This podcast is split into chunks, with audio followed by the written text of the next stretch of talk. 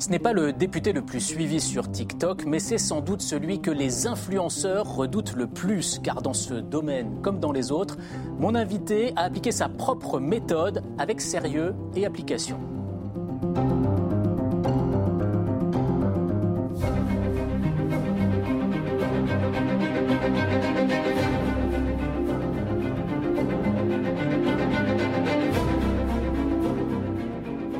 Bonjour Arthur Delaporte. Bonjour. Alors quand on lit les portraits qui vous sont consacrés, il y a des formules qui reviennent. Élève modèle, tête bien faite, brillant. Et puis, il y a cette expression qui a été employée par Laurence Dumont. Laurence Dumont, c'était la députée socialiste sortante euh, qui vous a un peu transmis sa circonscription, si l'on peut dire. On va, on va en parler. Euh, elle vous a qualifié de gendre idéal. Comment est-ce que vous le prenez? Est-ce que c'est un compliment ou euh, est-ce que ça vous agace? Ah, Venant de Laurence, c'est toujours positif parce que c'est quelqu'un que j'apprécie énormément. Dans, cette expression, il y a, l'idée d'un jeune homme presque trop parfait qui offre très peu d'aspérité euh, et du coup qu'on a un peu du mal à, saisir, à cerner. Alors j'ai envie de vous dire, aidez-moi, Arthur Delaporte. Qui êtes-vous Qui suis-je C'est une question à la Kabach. Répondez. Qui suis-je eh ben, Je suis donc député de la deuxième circonscription du Calvados depuis six mois. Mais euh, avant, j'étais euh, chercheur.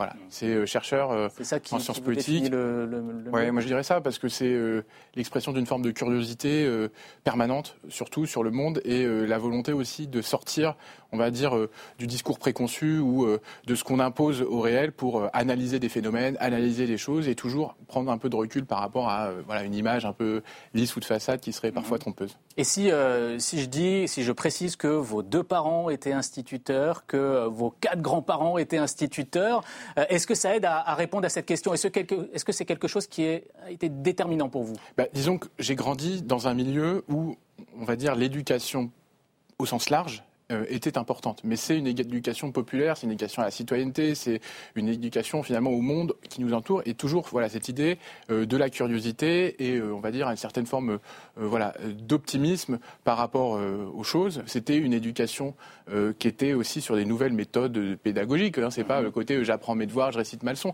mais c'est toujours je fais des expériences, je mène des projets et on apprend aussi par la découverte. Alors vos parents n'avaient pas d'engagement politique direct, mais tous les étés, ils vous emmenaient dans les campings autogérés de la, de la Maïf, un peu euh, façon kibbutz, on va dire. vous avez aussi fait votre première manif à l'âge de 4 ans. il y a même un article, voilà, on le voit ici, euh, le petit bonhomme en rouge à côté de la poussette, c'est vous. Euh, plus tard, vous êtes devenu un peu le, géo du lycée. Vous avez euh, été le président du foyer. Vous avez créé une radio. Vous avez créé aussi un, journal. Est-ce que vous faites le lien entre tout ça et votre engagement politique futur. Bah, C'est sûr que quand on est amené à s'engager, on va dire, dans la vie de la cité par voilà, différentes formes, de, de toujours essayer d'animer un collectif, on finit aussi par se dire bah, qu'est-ce que je peux, moi, apporter? Et quand on voit euh, bah, la politique, hein, moi j'ai toujours été intéressé par la politique, je me suis dit, bah oui, euh, c'est euh, peut-être l'une des étapes qui arrive quand on a voilà, dynamisé des collectifs toute sa jeunesse. Ce que j'ai finalement pris beaucoup de plaisir à faire parce que bah, c'était toujours un esprit de solidarité, comment on va vers les autres, enfin il y a quand même cette dimension-là.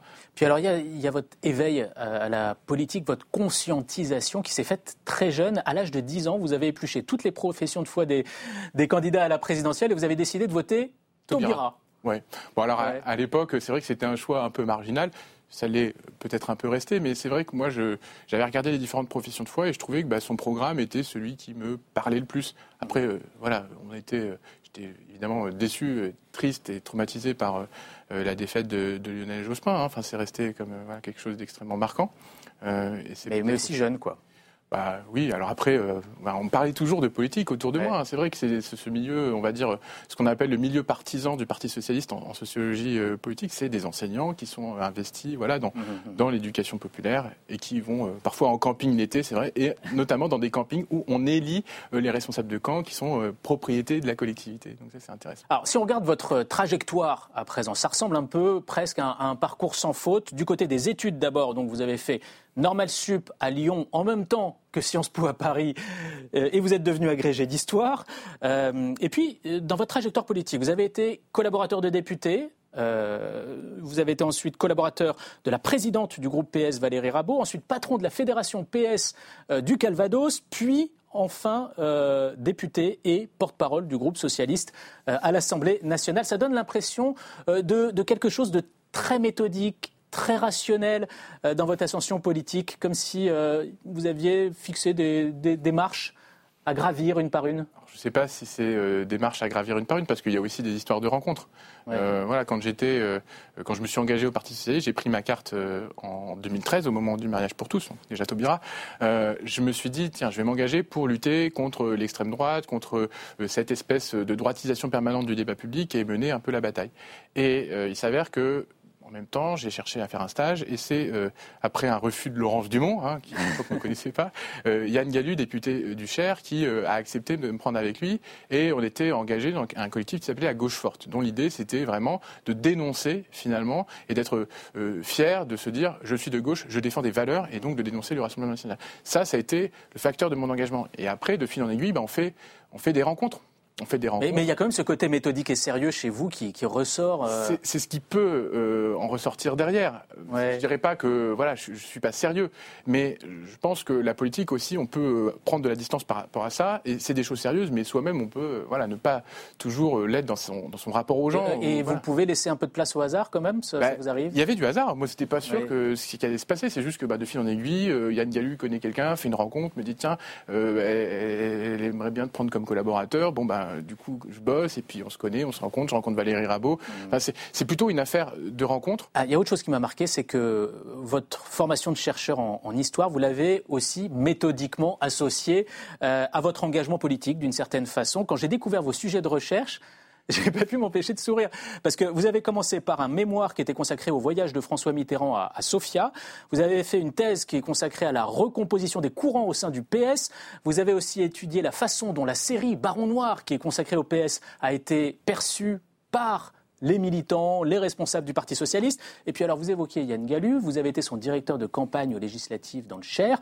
Quand vous avez pris ces fonctions, vous avez décidé eh ben, de faire un petit travail de recherche sur la fédération PS dans le département. Euh, ça veut dire quoi, ça? Bah, Ça veut dire que euh, finalement, la politique, c'est quelque chose qui est chronophage. Mm. Et donc, euh, ben, moi, j'aimais aussi beaucoup la recherche. Et, j'avais un matériau sous les yeux qui était passionnant. Je veux dire, le Parti socialiste, c'est quelque chose qui me questionnait à la fois en tant que militant, mais aussi en tant que chercheur. C'était des moments de recomposition essentiels. Et quand je suis arrivé dans cette organisation, je ne comprenais pas tout. J'avais pas les codes. Et faire de la recherche, c'était à la fois un moyen de comprendre cette histoire, cette culture, et puis c'était aussi un moyen de gagner du temps pour euh, bah, faire de la recherche et en même temps de la politique. Parce que moi, quand j'étais, par exemple, euh, avec Yann Gallu, bah oui, j'étais euh, sur les routes du matin au soir, mais le midi, je m'arrêtais chez un militant, je faisais une, un entretien, je passais le soir au siège du Parti Socialiste, j'explorais les archives de la Fédération. Vous voyez, ça, permettait, en fait, de, faire les deux, d'être à la fois militant le jour ou la nuit, et puis chercheur le jour ou la nuit, et voilà. On va évoquer maintenant euh, votre activité en tant que, député. Je ne sais pas si Maëva Genam, Nabila ou Seb Lafrit regardent LCP, mais il y a un député dont ils connaissent à mon avis, le nom, c'est vous. Vous êtes à l'origine d'une loi euh, qui a donné des sueurs froides aux influenceurs. Regardez. Hello guys. Alors, on est là pour vous raconter qu'est-ce qui s'est passé euh, à l'Assemblée nationale. L'Assemblée nationale, les guys. Alors, euh, vu ma tête et mes expressions du visage, vous vous dites bien que ça ne s'est pas très bien passé pour moi. Pourquoi? Euh, Ils m'ont demandé si j'avais déjà fait euh, des produits pour, enfin, des placements de produits pour les paris sportifs. Oui. Pour la chirurgie esthétique. Oui. Crypto trading. Oui. Je vous dis la vérité, je me suis sentie tellement honteuse. Désolée, je me sens pas concernée. On aurait dit que les députés, c'était mes pères. Donc là, c'était Melanite, une influenceuse qui a quand même, je crois, un million d'abonnés sur Instagram et, que vous avez reçu à, l'Assemblée euh, dans le cadre de, cette euh, proposition de loi que vous aviez portée avec euh, Stéphane Vogetta et qui a été adoptée, proposition de loi sur les influenceurs. Vous l'avez traumatisée, cette pauvre Melanite oui, après, je peux vous dire qu'on n'a pas été euh, méchant. C'est juste qu'on voulait comprendre ce qui se passait euh, et donc de discuter avec des influenceuses, ça fait partie en fait euh, du parcours de la loi. Mm. Et quand on a dit, ben, on a cette dérive-là, est-ce que ça vous est arrivé? Elle a dit oui, oui, oui. Donc à la fin, elle a dit, je suis une repentie. Tant mieux. Moi, je trouve que c'est bien qu'elle ait pris conscience qu'elle avait fait des choses qui avaient conduit à des dérives énormes et que les influenceurs s'étaient mis plein les poches. Mais encore une fois, c'est une minorité, ces influenceurs qui, euh, c'est ceux qui sont issus de la télé-réalité notamment, mais qui, voilà, ont fait un peu n'importe quoi. Aujourd'hui, l'idée de la loi, c'était euh, bah, d'arrêter avec l'absence de cadre et euh, de remettre un peu d'ordre là-dedans. Je pense qu'on va y arriver et je pense qu'il y a une prise de conscience chez Melanite, mais pas seulement, plus largement chez les influenceurs. Je peux vous dire que Maeva Genam, par exemple, quand elle regardait l'autre jour, elle a fait une story où elle montre qu'elle découvre l'amende qui est faite, donc ça peut être jusqu'à 300 000 euros d'amende, et là, elle fait Oh Comme ça, elle a un petit, petit mouvement de recul. Bah oui, c'est vrai. Euh, vous êtes le député qui fait peur aux, influenceurs. Cette loi, je l'ai disais, vous l'avez coécrite avec le député Renaissance Stéphane Vogetta. Euh, le début de cette législature a été marqué par des tensions très fortes hein, entre les députés de la majorité et ceux de l'opposition. Et alors vous, vous faites euh, copain-copain avec un député de la majorité pour faire voter une loi à l'unanimité quand même dans cet hémicycle très tendu. C'est quoi C'est votre côté euh, géo du lycée qui, ressort ou euh? Alors, je peux vous dire que c'est euh, pas fini les tensions. Hein. Aujourd'hui encore, on a des tensions et je suis le premier à m'opposer mm. au gouvernement et à sa politique d'atrophisation du débat démocratique. Mais ce qu'on a voulu montrer, ce que j'ai voulu montrer, c'est qu'il y avait une autre méthode qui était possible. Une méthode où le Parlement, il reprenait son pouvoir et où il se saisissait des sujets. Moi, j'ai commencé, j'ai déposé mon texte euh, fin décembre, et derrière, j'ai été contacté, notamment par Stéphane Vogetta, qui m'a dit Mais moi, je travaille sur le sujet. Est-ce que ça vous avez euh, on travaille ensemble forces Et bon, il s'avère que le gouvernement avait plutôt envie de soutenir Stéphane Vogetta. Et on a réussi à montrer qu'on pouvait travailler majorité comme opposition, sans partir forcément du même point de départ, mais qu'on pouvait converger par le dialogue, par la discussion et par le respect mutuel. On va passer à notre quiz à présent. Vous avez droit à un quiz euh, spécial, euh, un, quiz euh, où vous allez dresser un palmarès des meilleurs influenceurs de l'Assemblée. je précise, il s'agit de juger les prestations des, députés sur les réseaux sociaux, pas forcément dans, l'hémicycle. On commence avec la catégorie boss de la punchline, le ou la députée qui vous impressionne le, le plus sur les réseaux sociaux. Alors, moi, celui qui a les meilleures punchlines à l'Assemblée et qui euh, devrait être encore plus fort sur les réseaux sociaux, c'est Boris Vallot, mon président de groupe. Il a un ah. sens de la formule, je peux facile. vous dire. C'est corporate. Et en même temps, je peux vous dire qu'il est capable de sortir des punchlines 10 à la minute. C'est sur les euh, réseaux sociaux euh Sur les réseaux sociaux, bah, il faut qu'il continue à travailler un peu plus. On a ensuite la catégorie roi ou reine du LOL. L'humour, c'est quand même important en politique. Eh ben, celui qui rigole beaucoup et sur les réseaux sociaux, c'est Adrien Clouet.